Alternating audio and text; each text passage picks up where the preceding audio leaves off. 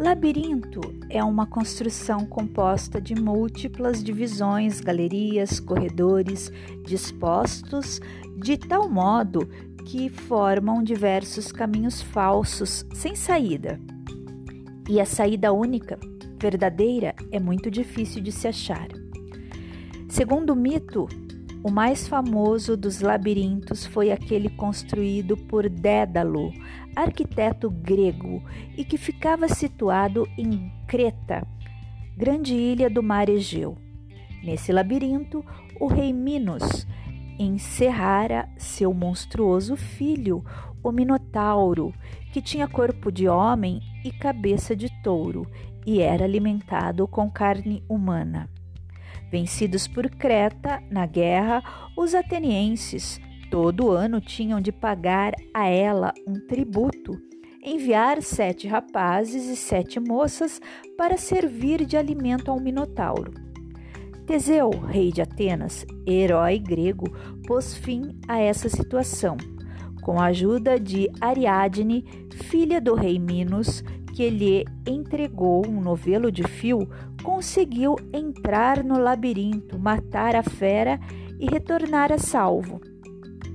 Na sua simbologia, o mito nos diz que no labirinto da nossa alma mora o monstro das paixões animais, que é preciso exterminar com o fio da razão e a coragem do herói, para não lhe continuar pagando pesado tributo o sacrifício de nossas melhores energias e esperanças.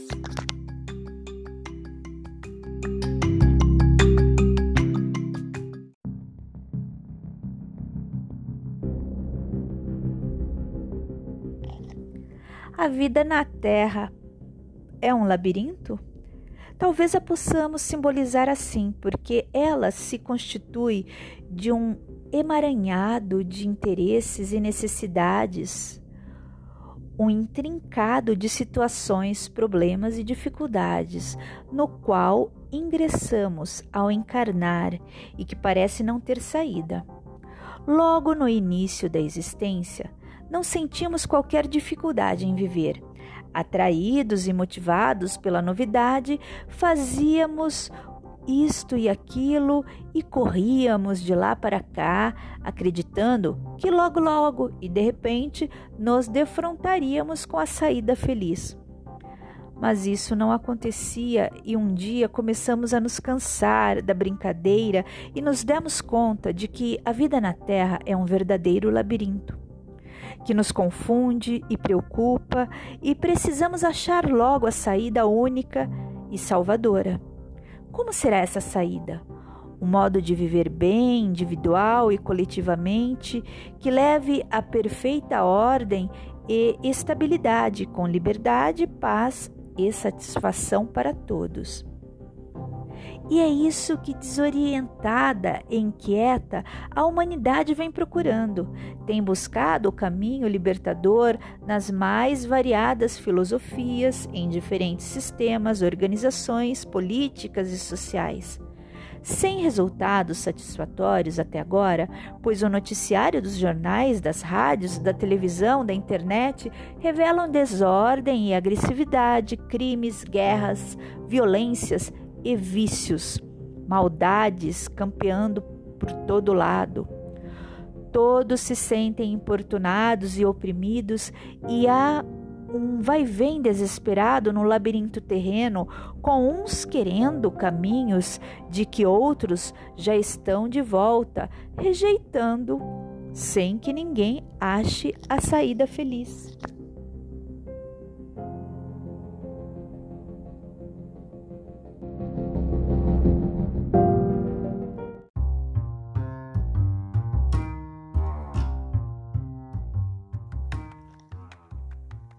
Novo ponto de vista.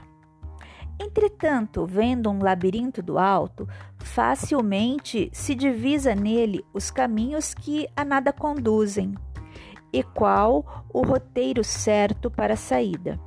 Não deveríamos tentar também uma visão de mais alto para achar a saída do labirinto da vida terrena? Do alto, como os astronautas, Um deles, lá de cima, afirmou que a terra é azul, mas para nós aqui embaixo as coisas continuam pretas. Não, o aspecto exterior da Terra não resolve os problemas humanos. É verdade que outros astronautas tiveram lá em cima grande sensação de humildade, de solidariedade com a humanidade terrena e até percepção de presenças espirituais. Mas não somos astronautas, não podemos perceber isto. Temos, porém, a faculdade de pensar. Podemos examinar a vida em termos espirituais e, do ponto de vista espiritual, o labirinto terreno, com seus meandros que confundem e angustiam, perde o aspecto ameaçador e difícil, porque passamos a divisar o roteiro certo, salvador, para escapar do labirinto. Evangelho, o roteiro libertador. Existe sim uma saída, está ali e já foi indicada por Jesus ao dizer: Eu sou o caminho da verdade e da vida. Na orientação cristã, temos o rumo acertado e libertador para o comportamento humano, tanto o individual como o coletivo. Individualmente, aconselha-nos Jesus: 1. Um, sede filhos do vosso Pai que está nos céus. Deus é Espírito, nós também. Fomos criados à sua imagem e semelhança pela nossa natureza espiritual, com a capacidade de pensar, sentir e agir. Vivamos, pois, como espíritos que somos. A vida terrena, corpórea, não é a única, nem a mais importante. A vida do espírito é que é a fundamental. Através do corpo, os espíritos somente estamos buscando a nossa plena realização, as felicidades reais que são mais altas, profundas e duradouras.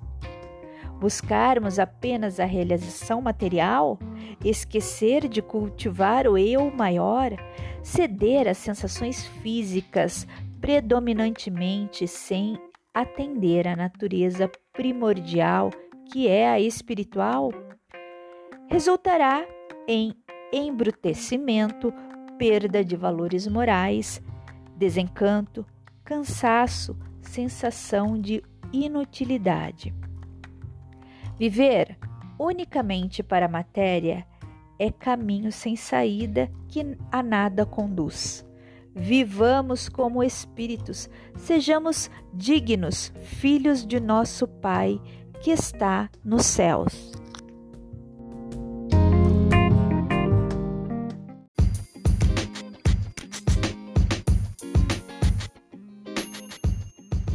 Dois. Vigiai e orai para não cairdes quando em tentação.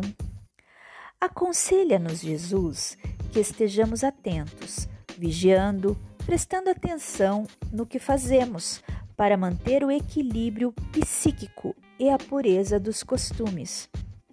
Manter a virtude não será caretice? Não.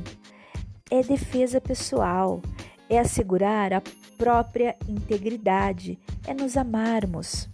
Se devemos amar ao próximo como a nós mesmos, indispensável que nos amemos também.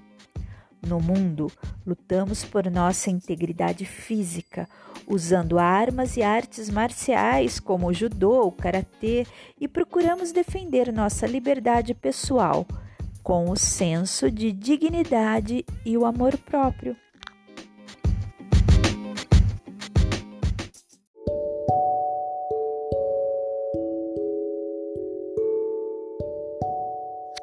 Entretanto, nos deixamos dominar, escravizar e corromper por vícios sociais como o álcool, o fumo, as drogas, a sexolatria, além de nos prendermos às atitudes de grupo, à opinião alheia, na moda e nos preconceitos. Não usando a vigilância como método de defesa pessoal do espírito e deixando de orar, de buscar no plano maior recursos a permuta de vibrações e ideias, acabamos vitimados pela insatisfação, complexos de culpa, autopunição. Não é melhor que vigiemos e oremos como recomenda Jesus? Entretanto, nem sempre lhe seguimos a orientação amorosa e, porque invigilantes, erramos. Sem nos condenar, Jesus nos alenta para o recomeço.